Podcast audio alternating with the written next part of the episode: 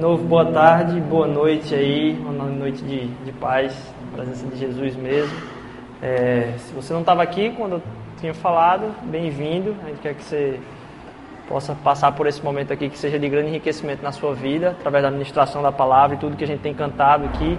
A gente estava falando de refúgio, lá em Deuteronômio capítulo 33, é, vai dizer: O Senhor, Deus eterno, é Ele que é o nosso refúgio. E o refúgio, eu estava fazendo algumas devocionais essa semana, e o refúgio, é, ele é uma palavra que pode ser traduzida como assim, uma mansão, aquele lugar onde é o lugar de descanso mesmo.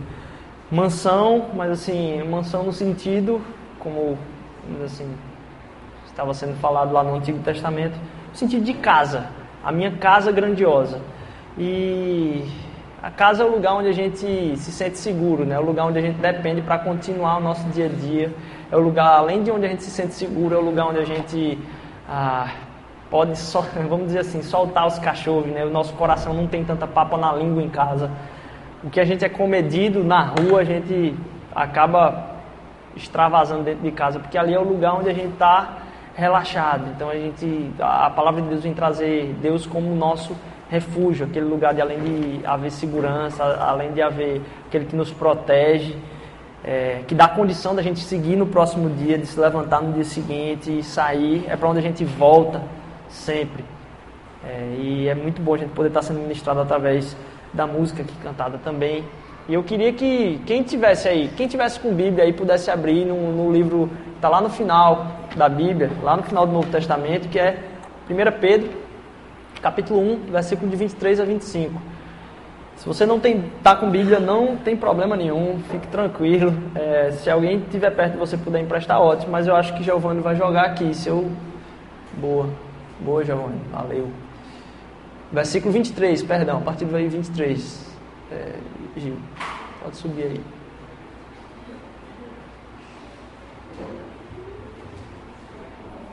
Ok. 23 ao 25. 1 Pedro, 23 ao 25.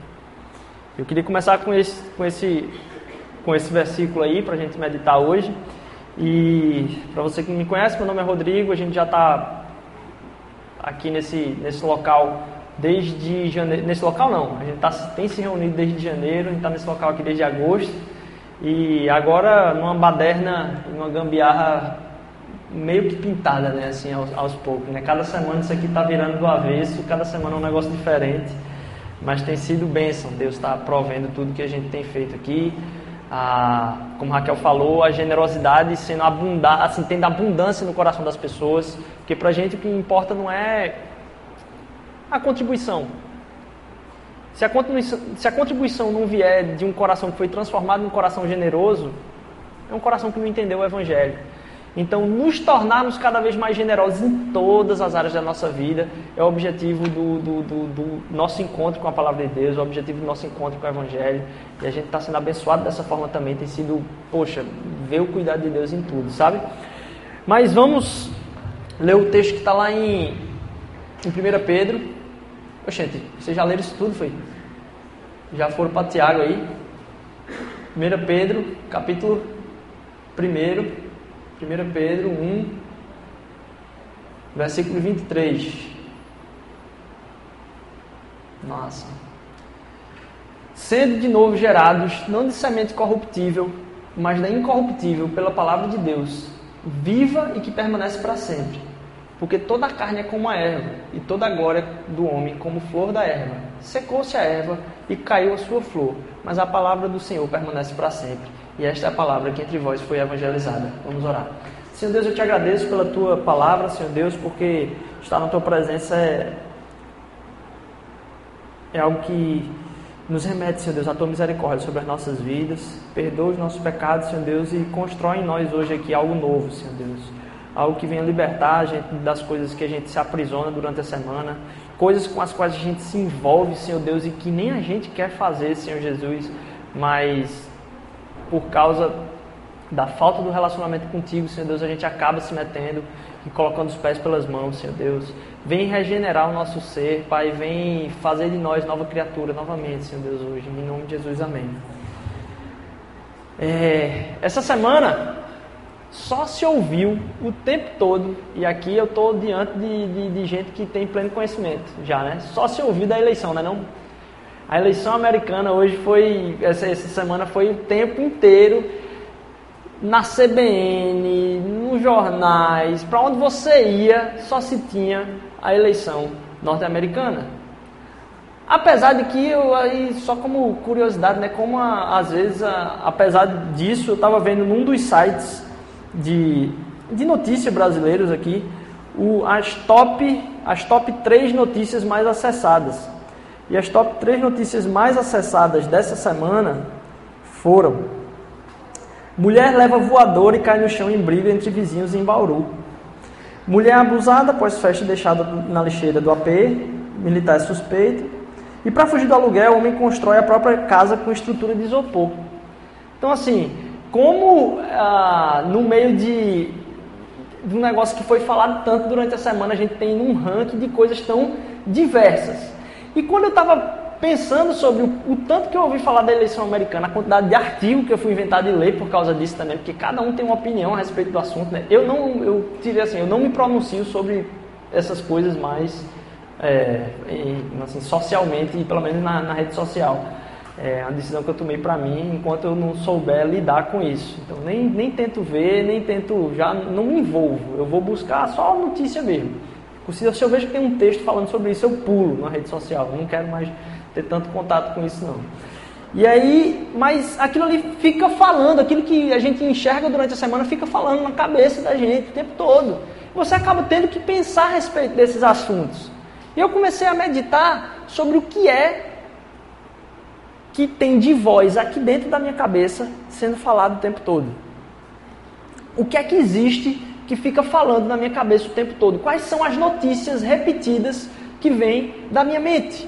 O que é que a minha mente está falando para mim o tempo todo? Porque muitas das coisas, das frustrações, das angústias, daquilo que, é, vamos dizer assim, as minhas aflições, é algo que eu mesmo tenho falado para mim a respeito de quem eu sou, a respeito do que eu tenho que fazer, a respeito do que, da quem eu tenho que agradar. E isso fica falando o tempo todo. E aí os, os psicólogos aqui também, eu não vou entrar muito, porque senão já vão, é, senão eu posso meter os pés pelas mãos aqui também. Mas essa voz que fica aqui dentro, como uma notícia que se torna central para a semana, eu entendo que essas vozes acabam repetindo algo que a gente tem colocado como central nas nossas vidas. E na partir da próxima semana, junto com a classe que vai acontecer de manhã, a gente vai começar uma série de estudos aqui sobre o que é que é o centro daquilo que a gente acredita como igreja. O que é que se a gente investir tempo, investir esforço, vai tornar a gente pessoas que vão ter um relacionamento saudável não com a religião, através do evangelho. O que é que vai fazer com que se você se envolver, se você se relacionar, vai trazer transformação à sua vida de forma saudável e que traz alegria plena. A gente vai começar uma série sobre aquilo que a gente crê serem as três, os três âmbitos nos quais a igreja deve se envolver e produzir nas nossas vidas: conhecer a Deus, amar as pessoas e servir a cidade. E a gente vai começar essa série a partir da semana que vem.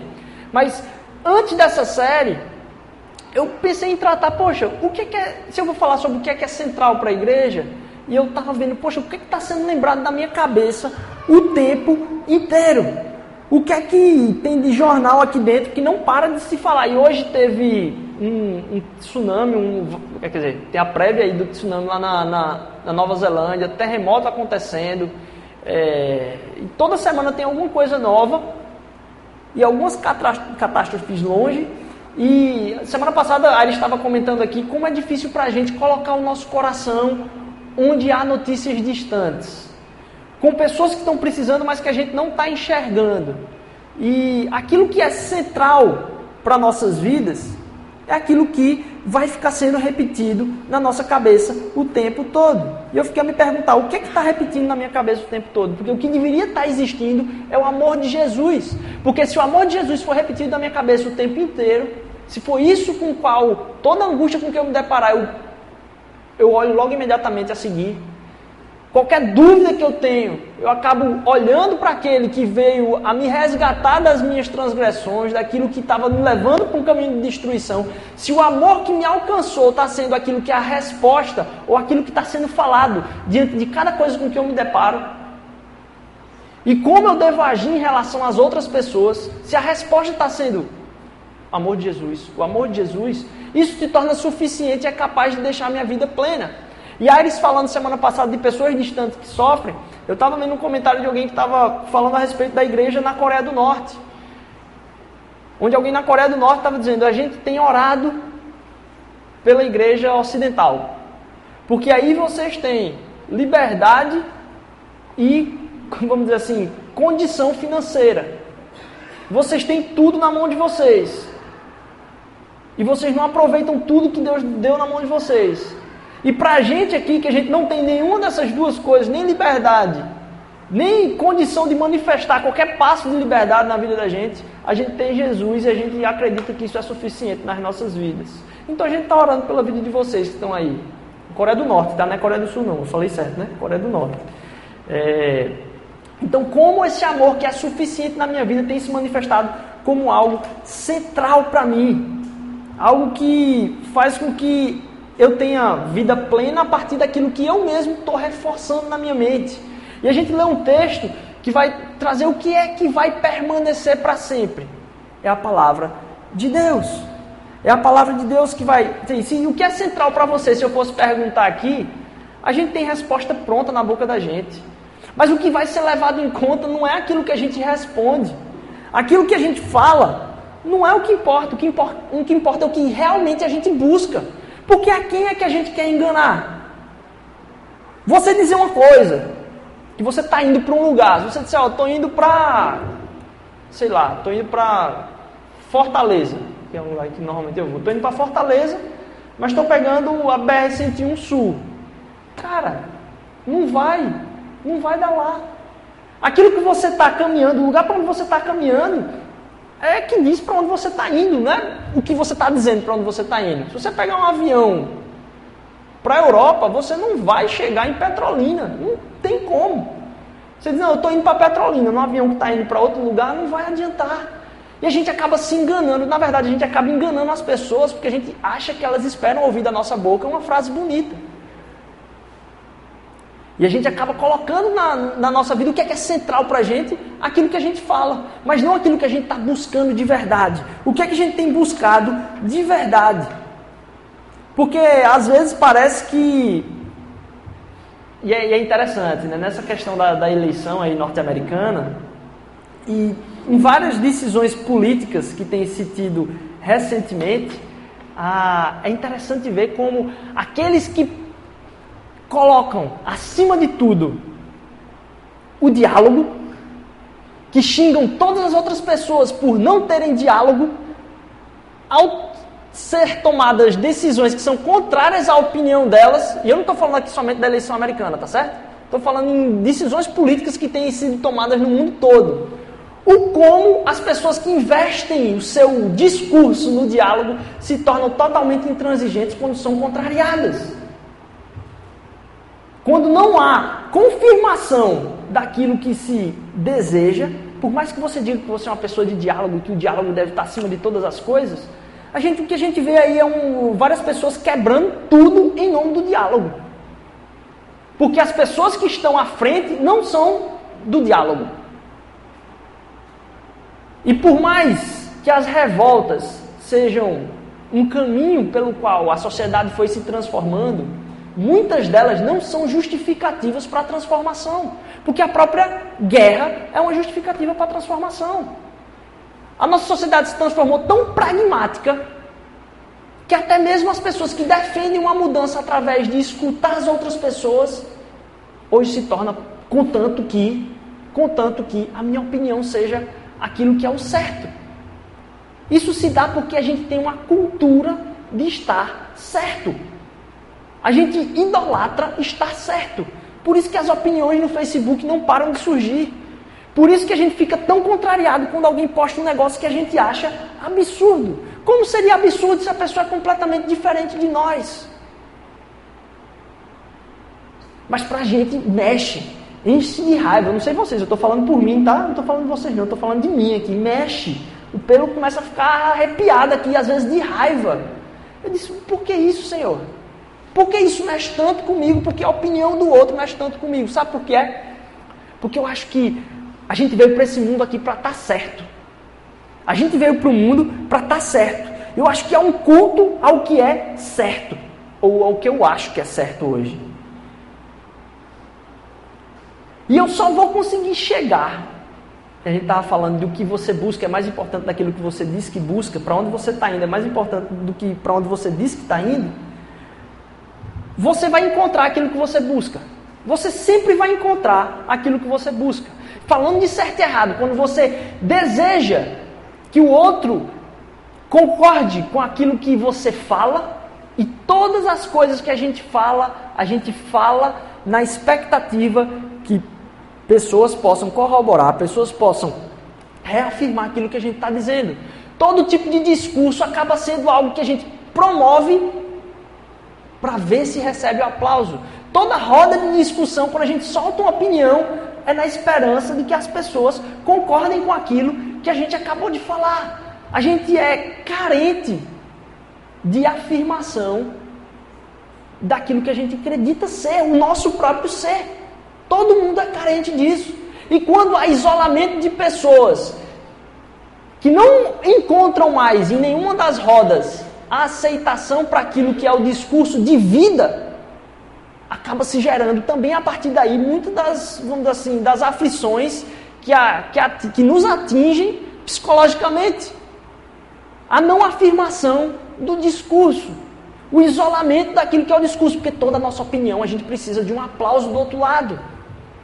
E o culto a isso é tão grande que o estar certo se torna supremo. A gente passou por um tempo onde os dogmas eram centrais. O que era central eram os dogmas. Depois disso, se veio corrente dizendo que os dogmas não importam. O que importa é aquilo que é prático. Depois das guerras, disseram: não, não importa aquilo que é prático. Na verdade, nada mais importa. Nada mais importa porque a gente viu que a sociedade só caminha para a destruição mesmo e as opiniões hoje são só algo particular, cada um tem que ser a sua. E essa frase acaba sendo bonita na boca das pessoas, mas quando a gente enxerga a reação delas, aquilo que as contraria, a gente vê, a gente volta para o dogma do que é certo.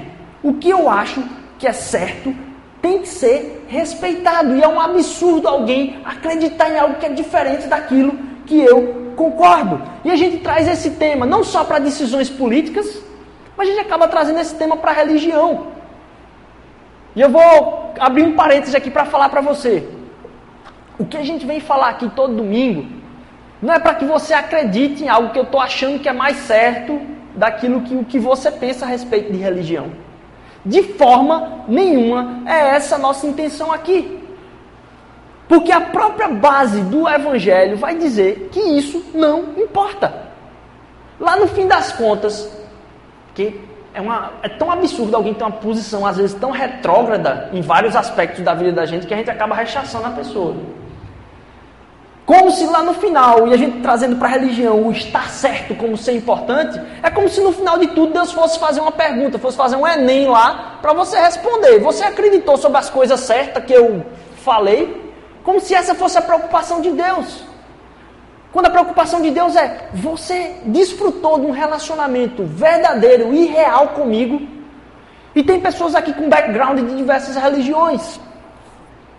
E para Deus não importa a transição que você vai fazer do que você acha como certo. A pergunta para Deus é: você tem um relacionamento pessoal, direto, real e verdadeiro com Ele? Que para mim não importa qual seja o que você acredita. Se isso não promove esse relacionamento real e verdadeiro no dia a dia, direto, de experiência de relacionamento com ele, de que importa você dizer o que você acredita? Você pode dar aula do que quer que seja. Vai dar aula sobre esse assunto aí em algum lugar. E a gente não está dando aula aqui sobre assunto, não. O que a gente vem compartilhar aqui é de algo que a gente acredita que pode ser transformador nas nossas vidas, no nosso dia a dia, experimentado. Um Deus experimentado. Não um Deus experimentado através do que a gente acredita ser certo, mas porque a gente enxerga Ele no nosso dia a dia. A gente tem contato com Ele direto, através de Jesus Cristo. E através de Jesus que a gente pode ter essa resposta certa. Porque a resposta certa não é o que você acha certo, não. A resposta certa é o seu relacionamento com Ele. De que importa você ter a resposta certa e viver uma vida sem Deus? Quanta matança, quanta coisa em nome da religião, mas em nome de conteúdo, não em nome de relacionamento. Porque quando você começa a enxergar o Evangelho como algo que vai transformar o nosso relacionamento, você começa a dar mais valor aos relacionamentos. E as pessoas que agora têm opiniões completamente diversas da sua, você começa a enxergar a importância do relacionamento acima do conteúdo que carrega aquela pessoa. Porque a gente tem o costume de rotular as pessoas por como elas se expressam. Ah, aquela pessoa é uma pessoa X, é uma pessoa de direita, é uma pessoa de esquerda, é uma pessoa que não dá importância a dinheiro, é uma pessoa que é muito relaxada, é uma pessoa. E a gente para de prestar atenção em como Deus quer que a gente se relacione com ela, porque essa é a pergunta. Porque se você não vai se relacionar com ela, a que interessa a Deus o que você vai rotular ela? E é interessante como a opinião dos outros é sempre a errada. A opinião dos outros é sempre errada. A gente nunca tem, já falamos aqui, problema com a nossa opinião, é sempre com a dos outros. Ninguém nunca está em crise com a própria opinião, está em crise com a opinião dos outros. Porque as opiniões, aquilo que é certo, tem se tornado mais importante do que o relacionamento. E o que eu penso a respeito de Deus acaba se tornando mais importante no meu relacionamento com Ele. As doutrinas a respeito de Deus acabam afastando as pessoas do próprio Deus, porque elas começam a enxergar uma igreja que prega uma doutrina e não a respeito de um Deus que se relaciona com todos. Então a opinião acaba tomando lugar de destaque.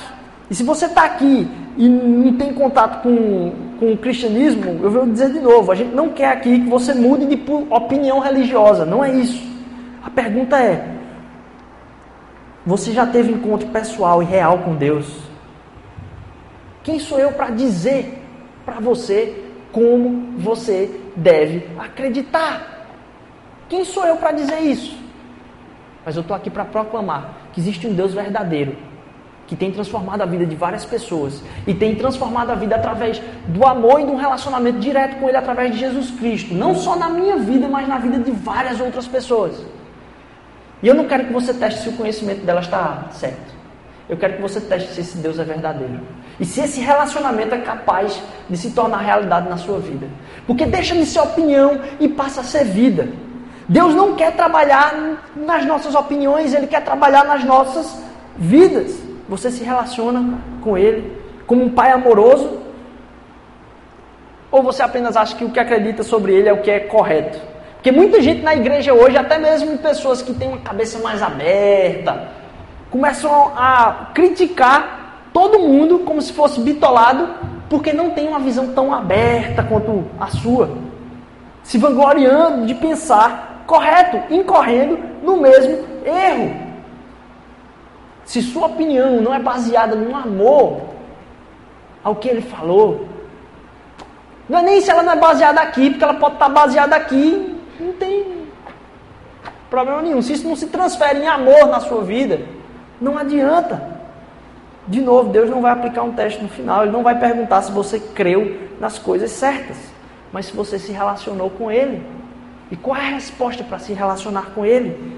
A gente acredita que é Jesus Cristo. Mas dizer que acredita que é Jesus Cristo não basta. Ao você testar essa realidade, é que há a capacidade de se presenciar a experiência de estar com Ele no nosso dia a dia. Quem experimenta Jesus conhece a Deus. Todas as opiniões vão passar, mas a palavra de Deus permanece para sempre. É tanta opinião sendo colocada num altar tão grande que às vezes a gente tem transformações naquilo que se acredita e se há um, um questionamento. Você quer ficar do lado certo da história ou o lado errado da história? Você tem a opinião que vai, você vai envergonhar disso, meu amigo, eu não estou nem aí para a história.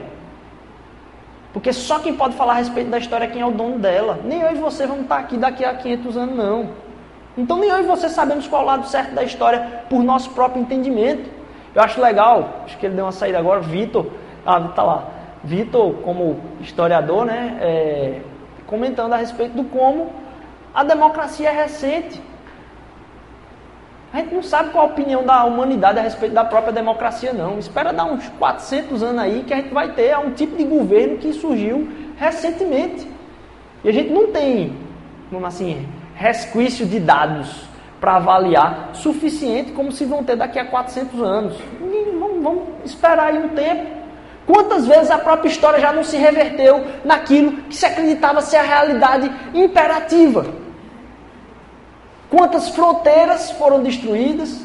Quantos tipos de reinado que, vamos dizer assim, aconteceram como sendo perpétuos? Imagina o Império Romano, cara, quando caiu. Quem pode imaginar as voltas da própria história? Então, quando forem colocar diante de você a respeito do. Você quer ficar do lado certo da história? Eu pergunto: que história? A história humana ou a história eterna? Porque eu começo a perguntar para você o que é que você acredita que é eterno. Porque se você não acredita que nada é eterno, não importa qual lado da história, porque ela não vai ser eterna. Agora, se você começa a falar daquilo que é eterno, o que é que você acredita ser eterno? Então vamos começar a trilhar por esse caminho para dizer qual lado certo que você quer ficar. Porque eu quero ficar do lado do dono da história e tudo vai passar. Eu e você vamos passar, o meu vigor e o seu vigor vai passar, a minha saúde e a sua saúde vai passar, os seus familiares vão passar, aquilo que a sociedade hoje acredita a respeito de ciência vai passar, aquilo que a sociedade acredita hoje como corrente filosófica vai passar, como já durou centenas e centenas de anos e já mudou depois de ter martelo muito batido a respeito disso. Fronteiras vão passar, os países não vão ser configurados do jeito que estão configurados hoje, a forma com que as pessoas lideram o mundo vão passar também. Mas o que a palavra de Deus diz é: mas a palavra do Senhor permanece para sempre. Então, aquilo que você está tomando como opinião da sua vida está baseado em algo que você acredita ser eterno? Ou naquilo que é parte da história? E não está debaixo do senhorio do dono da história a palavra do Senhor vai permanecer para sempre. Então, tudo aquilo que você vivencia na sua vida precisa estar ligado a algo que vai ser de valor eterno. E ao analisar essa palavra aqui, não adianta seguir ela para estar tá certo, simplesmente para estar tá do lado certo da história. Mas por acreditar que ela é eterna, ela tem um valor maior, superior a minha própria opinião. Eu não estou dizendo que a gente tem que cortar dúvida. Todo mundo que já vem aqui, eu já disse, rapaz, dúvidas são bênção de Deus. Todas as dúvidas são bênção de Deus. Mas tem uma coisa que a gente perdeu de valor. É que a servidão é mais bênção ainda. Se a gente calasse a boca da nossa opinião e a gente começasse a servir mais as pessoas, a gente tem uma vida muito mais satisfeita. Nossa opinião não ia importar. Porque a gente ia estar vivendo o que vale a pena, que é servir as pessoas. E quando a gente entende que essa palavra está acima da minha e a sua concepção de história, as minhas e as suas opiniões a respeito do que deve ser valor na minha vida e de qualquer outra pessoa, caem por terra. Porque eu estou debaixo e submisso ao que isso aqui diz sobre quem eu sou. Você realmente acha que um ser humano que vive menos de 150 anos tem condição de dizer quem ele é? Essa palavra aqui dura para sempre. Se você buscar sua identidade em Deus, você vai encontrar. Agora, se você buscar sua identidade em qualquer outra coisa, quanta gente você não conhece que tem teorias e teorias científicas a respeito de qual é a corrente mais apropriada a respeito disso? Aí você pergunta: você consegue enxergar isso na vida daquela pessoa? Você consegue ver aquilo que são as correntes dadas de satisfação na vida dessas pessoas? Você consegue ver uma sociedade que clama por uma vida de liberdade sexual absurda? Você consegue ver casais que são realmente satisfeitos sexualmente? Estava caminhando na praia hoje compartilhando com minha esposa como é é clara aquela frase que a gente falou no início. Aqui vocês estão tentando enganar. Aqui a gente está tentando enganar. Todo mundo vive feliz sexualmente. Os atores, as atrizes, todo mundo fala, mas não encontra ninguém num relacionamento onde se há celebração daquilo que é a própria união. Há sempre uma busca desenfreada por algo que nunca se consegue encontrar.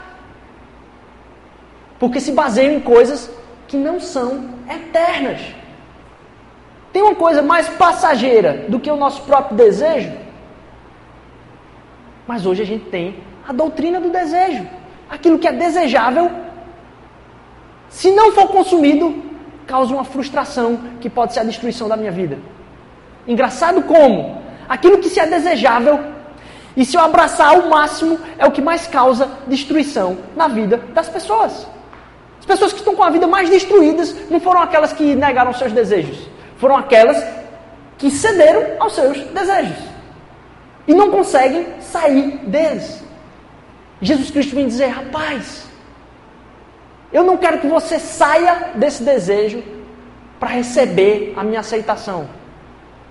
Eu quero que você saiba que você já tem a minha aceitação e eu quero te tirar dessa prisão, desse desejo. Para mim não importa a sua opinião, não importa como você está vivendo. Eu quero que você conheça alguém com quem você pode se relacionar. E um relacionamento que, com a sua palavra, vai ser eterno. É engraçado que aqui nessa obra, a gente está aqui já quatro, fazer quinta semana já de obra aqui. E não, não, tirei um dia de folga ainda durante esse tempo todo, o dia todo aqui, que, com quem eu mais tenho presença, assim, com quem eu mais convivo, não é minha esposa não. É com um cara chamado Chico, que ele está aqui o dia todo. E o cabo é um monstro. Chico aí, o, o cara que arranjou ele para cá, quando ele eh, chamou ele para cá, né? Tem alguém da base chamando El que fez o contato, chamou ele para cá. Toda vez que ele vem aqui, Chico tá pendurado aqui em algum canto, ele diz: Chico é um monstro, né? Não disse, é, Chico é um monstro. Porque o cara dá um jeito em tudo, ele é um MacGyver mesmo. Pode estar tá com uma caneta e um negócio, vai e consegue resolver com o chiclete e a caneta pintar alguma coisa aqui. E aí uma frase que Chico tem falado sempre, e eu não tive oportunidade ainda de, de, de conversar, ele disse, rapaz, eu disse isso aqui, Chico, como é que a gente vai resolver esse negócio? Você quer um buraco? Ele disse, isso aqui a gente bota um isopor aí dá certo. Vocês pensam que é uma parede, é um isopor. Aí ele disse, rapaz, só, tem jeito, só não tem jeito para morte. O resto tem jeito. É uma frase que Chico repete o tempo todo.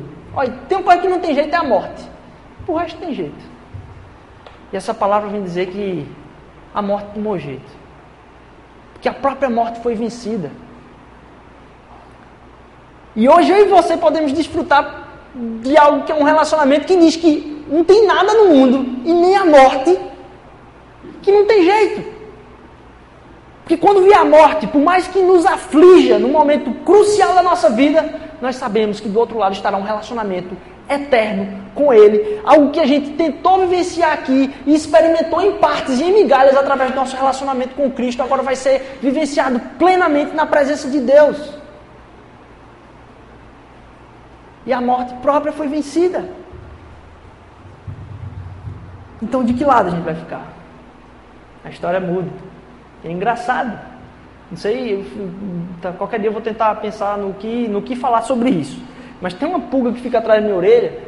É, como é que pode uma civilização mais esculhambada que Israel, que mal teve reinado aí, nunca teve um negócio estruturado mesmo assim, por muitos e muitos e muitos e muitos séculos.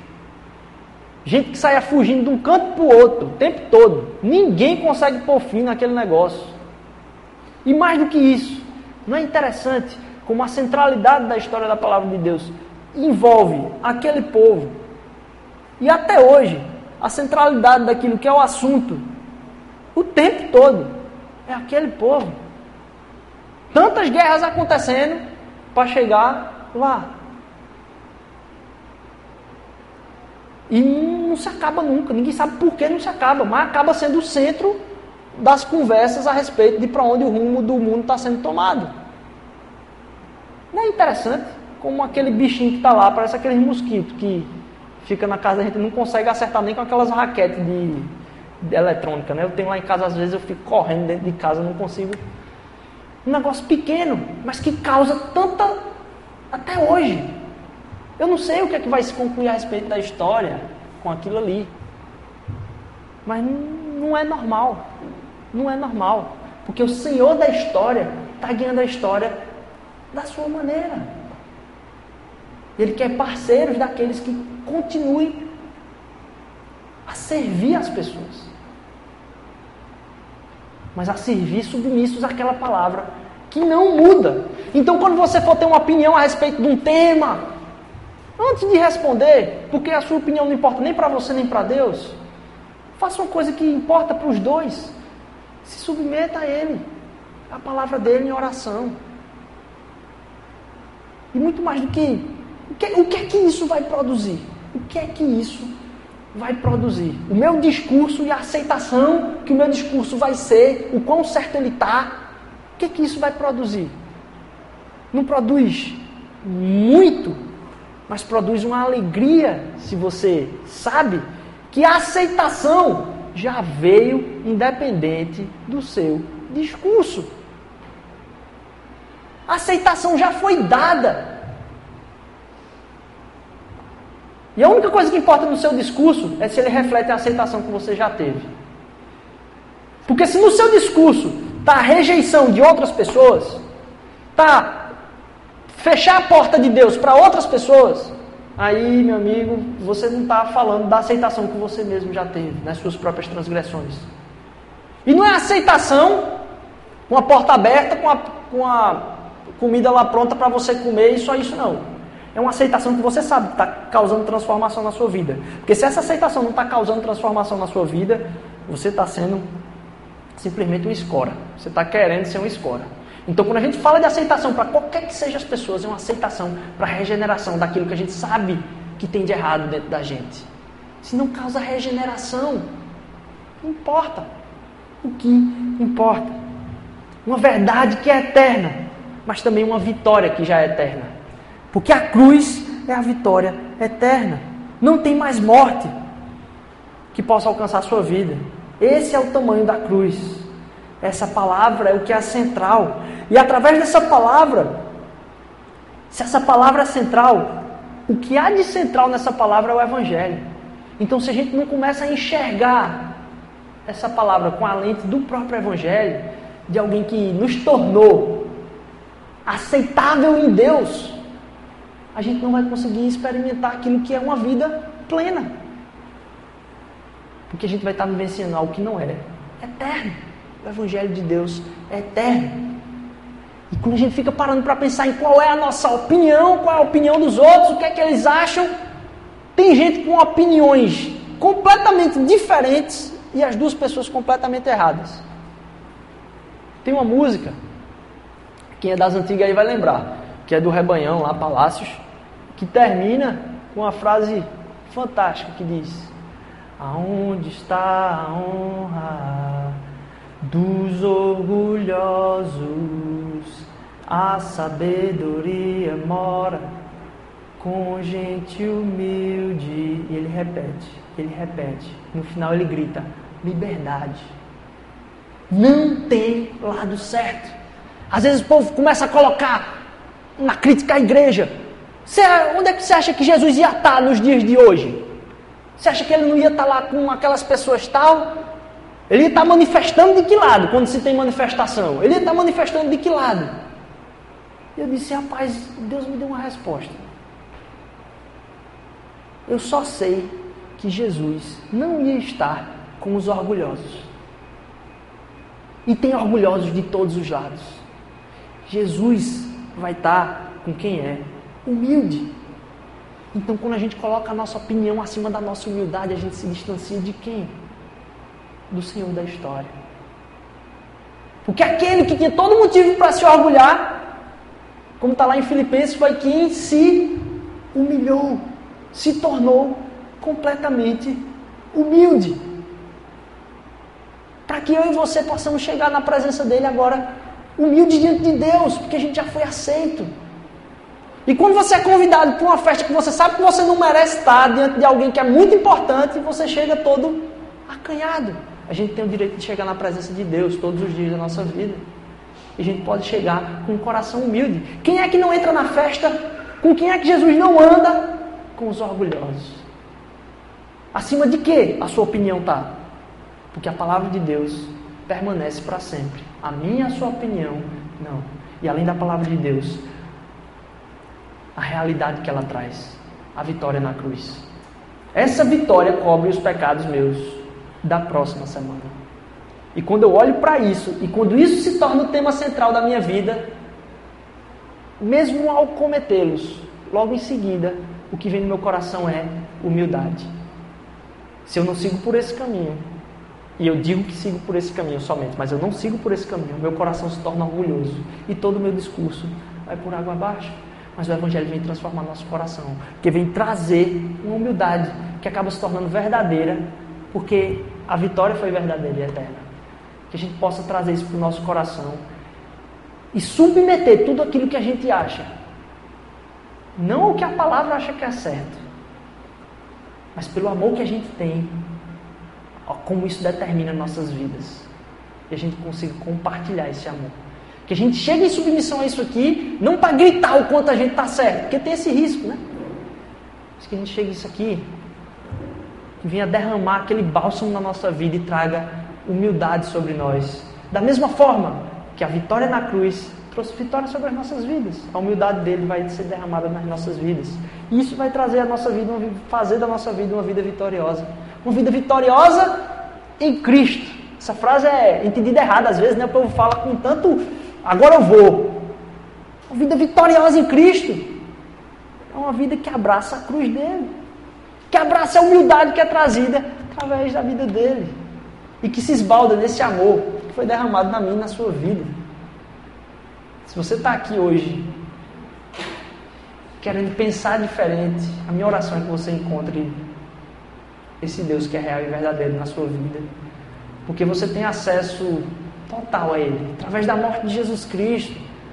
Aquele que tinha acesso ao Pai e que via a gente se distanciando dele, ele pôde abrir mão desse acesso para que você tivesse. Que agora a gente pode entrar na presença dele e se tornar cada vez mais humilde, porque é uma coisa que eu e você a gente não consegue sozinho, né? A partir do momento que a gente fala o quanto a gente é humilde, um abraço. Já morreu a humildade. Olha, eu sou tão humilde a gente possa enxergar em Cristo aquele que vai transformar nossas vidas, a ter não só a opinião correta, mas até um Deus que eu posso chamar de meu, um Deus que se relaciona comigo. Semana que vem a gente vai começar essa série de estudos que eu acredito que vai ser muito legal a gente trabalhar, aquilo que a gente acredita ser central para a vivência como igreja. Espero encontrá-lo semana que vem. Senhor Deus, eu te agradeço, porque a tua palavra, Senhor Deus, ela permanece para sempre. Tudo que é a realidade que a gente enxerga, Senhor Deus, vai mudar, Pai. Vai murchar, Senhor Deus. Vai morrer, Pai. Mas a tua verdade permanece para sempre, como permanece a tua vitória ali na cruz, Senhor Deus. A tua vitória na cruz sobre a morte, Senhor Deus. A morte que pode nos alcançar, Senhor Deus. E como a gente confunde, Senhor Deus, o medo da morte, Senhor Deus, com o medo daquilo que pode nos destruir, Pai. E o Senhor veio tirar da nossa vida, Senhor Deus, o medo daquilo que pode nos destruir, Senhor Deus aquilo que a gente mais tem medo que possa nos destruir, Senhor Deus, não vai nos destruir, porque a vitória tua é certa, Senhor Deus, e ela é eterna, Pai.